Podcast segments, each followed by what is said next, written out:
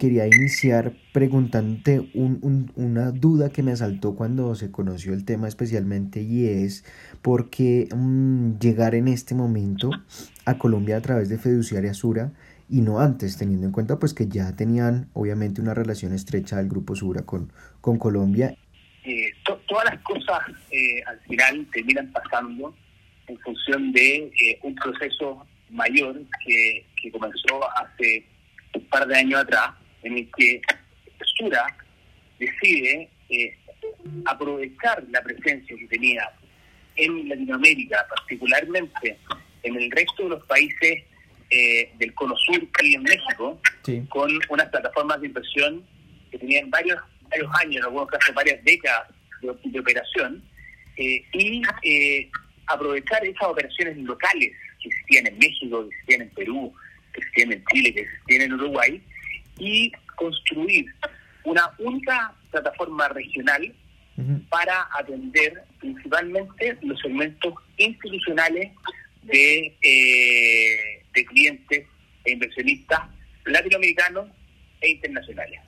Eh, anterior a eso, la, estrategia de Sura eh, Asset Management estaba muy basada en el servicio a clientes locales, que en el caso de Colombia, para el mundo de eh, el ahorro y las inversiones, estaba bastante bien cubierta con, por ejemplo, una compañía que eh, es parte de nuestro portafolio, que es Protección, que entregaba muy buenas soluciones a los clientes.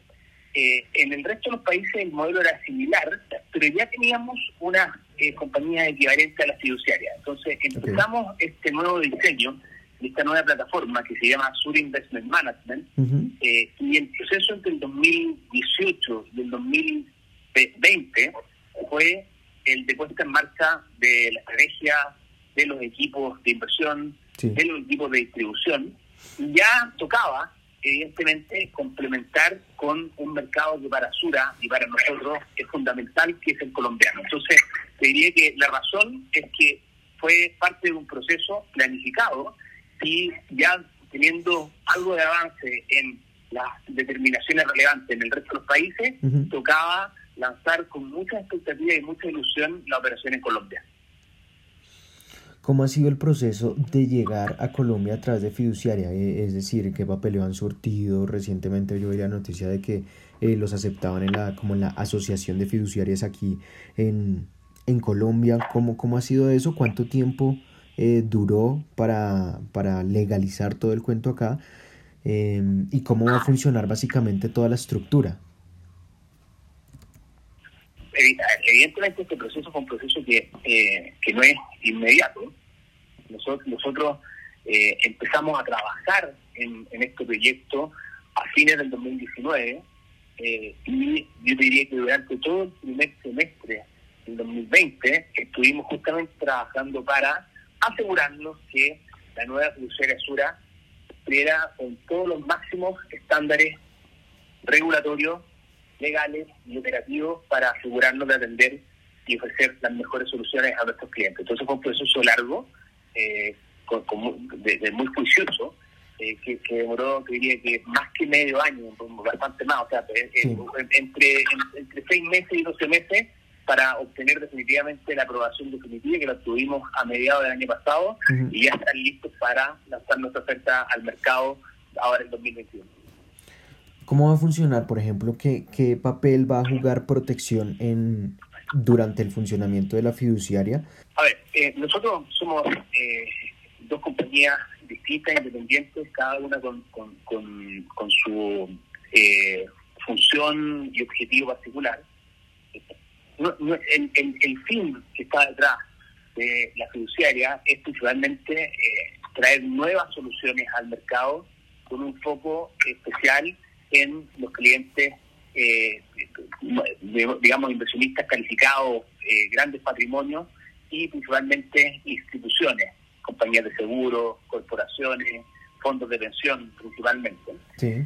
y nuestro modelo de, de, de distribución al, cliente final, al, inversionista, digamos, eh, tradicional, masivo, a la persona, a la persona física, natural, eh, que va a ser principalmente o exclusivamente a través de protección. Entonces, protección va a ser el canal que va a poder ofrecer nuestras soluciones y nuestros fondos a una amplia gama y ahora a una amplia base de, clientes, que son principalmente los clientes que vienen de protección, pero obviamente nuevos clientes que quieren invertir en nuestros productos.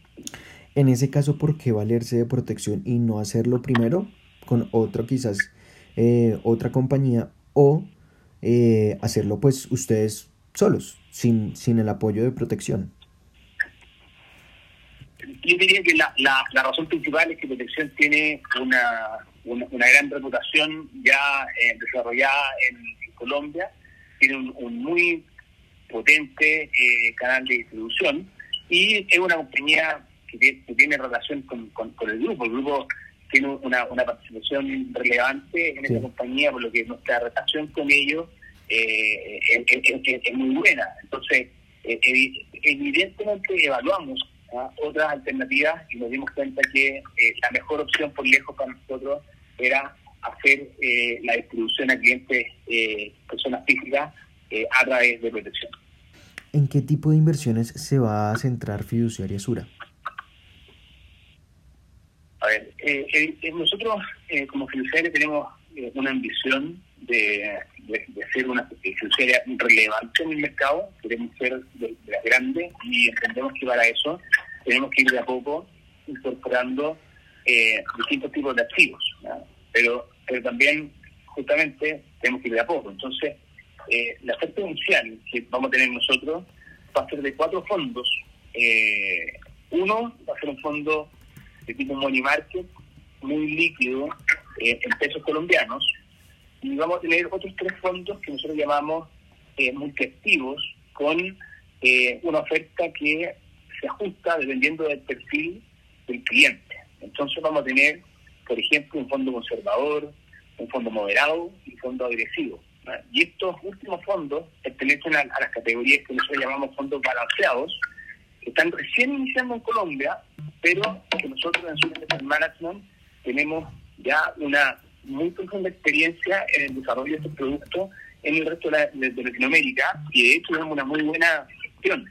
Por ejemplo, en Chile, que ya tenemos mucha experiencia en estos fondos, tenemos un fondo que se llama el, el multiactivo agresivo, que, está enfocado en, en, clientes que quieren eh, apostar por un mayor retorno, asumiendo algo más de riesgo, por ejemplo, con una proporción mayor de, inversión en, acciones.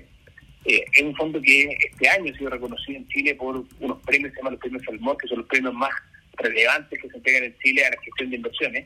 Eh, y eso obviamente está, relacionado con la, capacidad que tenemos nosotros en Inversión Management de ir leyendo lo que está ocurriendo en Latinoamérica, porque tenemos un equipo de inversiones probablemente de los más grandes de Latinoamérica, con 130 profesionales de inversión, y en el mundo. Entonces, esos son los fondos, fondos que vamos a entregar. Están basados principalmente en instrumentos de renta fija, eh, bonos, bonos corporativos, eh, bonos de gobierno y en eh, acciones de, de compañías de Latinoamérica y del mundo eventualmente, de Colombia por supuesto, y esa va a ser la oferta inicial. Pero nosotros ya tenemos en, en Colombia, no a través de la fiduciaria, sino a través de otros vehículos, ofertas de fondos alternativos de inversión inmobiliaria, de inversión en infraestructura, estamos lanzando fondos de deuda privada y eventualmente esa oferta se va a empatar con y se va a complementar con la oferta que vamos a lanzar en la fiduciaria.